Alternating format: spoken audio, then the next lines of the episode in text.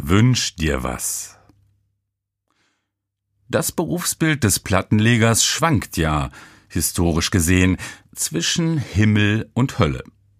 Als es losging, waren DJs oft Götter, zumindest gottgleich. Was er auflegte, war oftmals das, was er auflegen wollte. Wenn er, sie gab es zu Beginn eher selten, überhaupt Wünsche annahm, konnte er immer mit Lässigkeit behaupten, hab ich nicht dabei heute. Und das auch nur, wenn er einigermaßen nett war. Die Skala der Arroganz ließ natürlich noch andere Varianten zu, so etwa. So ne Kacke spiel ich nicht. Ende im Gelände. Ich gebe zu, ein paar Mal im Laufe der Jahre ist mir Ähnliches durchaus rausgerutscht. Meist war ich aber durchaus defensiver, zumindest wenn der Wunsch nicht kompletter Irrsinn war. Dann hieß es, tut mir leid, hab ich nicht dabei heute, hast du eine Alternative? Okay. Das half leider oft auch nicht so wirklich. In vielen Fällen hatten die Wünschenden nur genau einen Song, der sie glücklich machen konnte. Oder aber sie kannten leider nur einen Song mit Vor- und Nachnamen. Im Bahnhof Langendreher gab es zum Beispiel einen Gast, der sich etwa zehn Jahre lang immer Led Zeppelin, Whole oder Love wünschte. Alternative? Fehlanzeige. Ein paar Mal habe ich ihm die Nummer tatsächlich aufgelegt. Ja, ich mag sie durchaus. Aber jeden Freitag?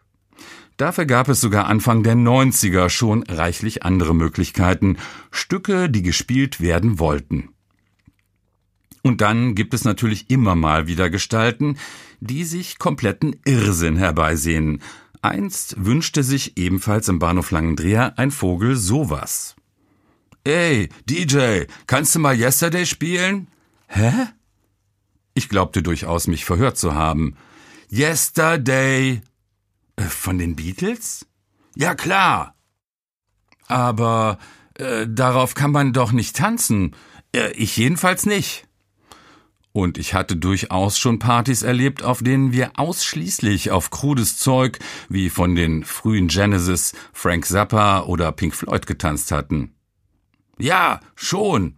Wär aber mutig. Mutig hin oder her. Es gab kein Yesterday. Schließlich war ich der Herr der Plattenteller. Von daher textete einst, so etwa um das Jahr 1992 herum, das Ausgehblättchen Prinz auf dem Titelblatt DJs, die Götter der Nacht. Menschen, die mit der Auswahl des DJs nicht klarkamen, konnten sich wieder verziehen oder aber kochten vor Wut. Das konnte dem DJ Wurst sein, solange sich genügend Partypeople im Laden und auf der Tanzfläche tummelten. Der Kampf um die Musik wurde damals erbittert geführt, was sich auch auf privaten Partys zeigte. Gestritten wurde nur noch selten über Politik, die Leute bekamen sich wegen der Musik in die Köppe. Wie emotional die ganze Sache aufgeladen war, lässt sich auch an dem legendären Song Panic von The Smiths 1986 ablesen. Morrissey regt sich strophenweise über einen ignoranten Plattenleger auf, will die Disco abfackeln und lässt sich schließlich zu einem nahezu geistreichen Refrain hinreißen. Hang the DJ, hang the DJ, hang the DJ, hang the DJ. Und immer so weiter und so weiter und so weiter. Hang the DJ. Ja, Wahnsinn. Man merkt förmlich, der Mann muss sich irgendwann in seinem Leben furchtbar aufgeregt haben.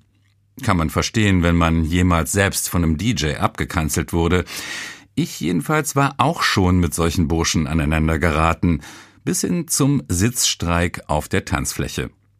Morrissey spart sich also eine Reihe von heilenden Therapiesitzungen, nutzt seinen Künstlerstatus und singt seinen Brass heraus. Nur leider scheint diese Selbsttherapie ihm nicht so recht zu gelingen. Immerhin, das Liedchen wurde, trotz seiner komplexen Message, ein fetter Hit. Und so hatte die Nummer also für Morrissey noch ihr Gutes. Er bekam Geld in die Finger, um sich tatsächlich gute Therapeuten leisten zu können. Die Tatsache, dass Panic so ein bedeutsamer Hit wurde, spricht aber auch dafür, dass es in der Bevölkerung genügend Menschen mit einem ähnlichen Groll gab. Nun, aus meiner Sicht ist dieser Punkt zumindest diskussionswürdig. Wen hat hier die Wut gepackt und warum? Wer von den agierenden Personen leidet an Geschmacksverkalkung? Spielt der DJ am laufenden Band gequirlte Flitzkacke oder ist der Wünscheonkel bzw. die Wunschelse Gaga?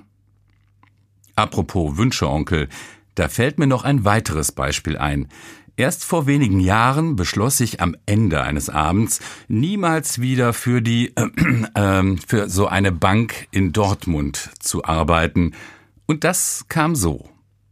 Vor und während des Essens hatte ich gedämpfte, defensive Musik aufgelegt. Schließlich sollte ich ja nicht die Gespräche stören. Dann hielt der Chef der Bankfiliale eine wegweisende Rede zu dieser Weihnachtsfeier und gab mir anschließend den entscheidenden Wink. Also legte ich mit Partymucke los. Einige Menschen tanzten. Interessant wurde es aber schlagartig, als der Chef die rauschende Party gegen 23.30 Uhr verließ. Dringender Termin oder so. Kaum hatte sich die Tür hinter ihm geschlossen, kam einer der Gäste auf mich zu. Erhobenen Hauptes sprach er mich an. Hey, DJ, ich bin Abteilungsleiter, spiel mal böse Onkels. Nun, von wegen DJs, die Götter der Nacht. Dies war das andere Ende der Fahnenstange. Der DJ als willenloser Dienstleister, als Jukebox, als devoter Fußabtreter. Der Mann wusste, was er wollte. Kein Wunsch, Dienstanweisung quasi, wenn auch nicht schriftlich. Sicherheitshalber fragte ich nach. Äh, böse Onkels? Ja, sicher, hau schon raus. Fehlte nur noch der ungehaltene Zusatz, sonst Abmahnung. Mann, hatte ich ein Glück, nicht bei dem Typen in der Abteilung zu sitzen. War bestimmt total spaßig. Aber saß ich ja nicht. Ich war Indie und schon mal gar nicht willenlos. Nur die früher bewährte Floskel, das Vinyl habe ich heute leider nicht dabei, tut mir leid, ging ja 2017 schon länger nicht mehr. Schon seit einer Weile, dank iTunes und spätestens seit Spotify, hat ja jeder Affenarsch fast die gesamte Musik der Menschheitsgeschichte in der Hosentasche. Also verweigerte ich. Ich spiel kein Nazirock. Hä? Nazirock? Die Onkels sind doch kein Nazirock. Für mich schon. Und deshalb spiele ich die nicht. Zugegeben, Nazirock, das war reichlich verkürzt. Als gelernter Historiker mochte ich solche Abkürzungen eigentlich nicht. Aber ich saß ja auch nicht in der Podiumsdiskussion oder an der Verfassung eines Wikipedia-Artikels. Ich hatte zu arbeiten.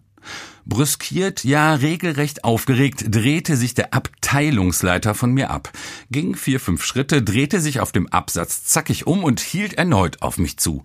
Dann Mickey Krause! Es fiel ihm offensichtlich schwer, die Form zu wahren, vor allem als ich nicht sofort antwortete, sondern erstmal ein neues Stück an meinem CD-Player vorbereitete und dann erst den Kopfhörer absetzte. Seinen lauthals vorgetragenen Wunsch hatte ich schon gehört, trotz Kopfhörer, aber trotzdem fragte ich ihn, was kann ich für Sie tun? Spiel Mickey Krause! Nee, keine Chance. Mann, spiel Mickey Krause! Oder ist das auch Nazi-Rock? Nee, das nicht. Nur mieser Geschmack. Für alle diejenigen unter uns, die mit dem Namen Mickey Krause nur wenig oder vielleicht so gar nichts anzufangen wissen, hier ein Zitat des Knaben über seine musikalische Entwicklung. Ich bin ja nicht mehr dieser Schmuddelsänger von 1998, zehn nackte Friseusen, zeig doch mal die Möpse, sondern habe mich in den letzten Jahren mit nur noch Schuhe an oder Schatzi, schenk mir ein Foto auch musikalisch weiterentwickelt, einem noch größeren Publikum geöffnet und bin kompatibler und erwachsener geworden. Ist klar. Ich zitiere den Titel seiner ersten Single aus dem Jahre 2007. Finger im Po, Mexiko.